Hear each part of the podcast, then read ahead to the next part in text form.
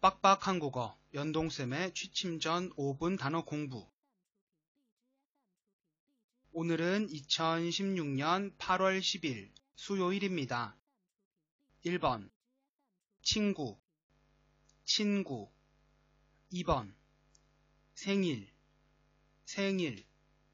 3번. 축하하다. 축하하다. 4번. 선물. 선물 5번 케이크 케이크. 6번 고향 고향. 7번 모임 모임.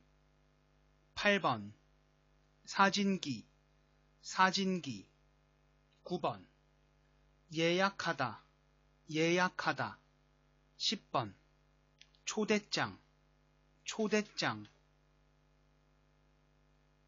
오늘 내용은 여기까지입니다. 다들 안녕히 주무세요.晚安。